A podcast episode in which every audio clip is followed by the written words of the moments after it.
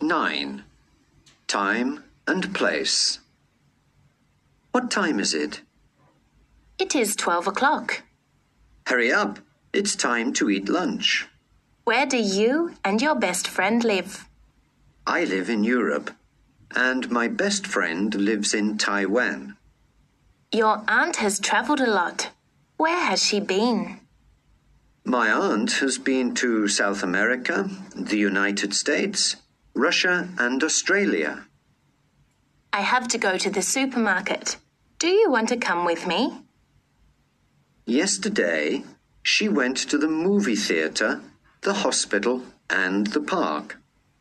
He often goes to the library, the stadium, the tea shop, and the restaurant. What were you doing at 7:30 p.m. Monday? I was finishing my homework and getting ready to take a bath. I always wake up at 8 o'clock and then go to the kitchen to eat breakfast. When is your birthday? On the 9th of June 1986, Where were you born? I was born in New Zealand.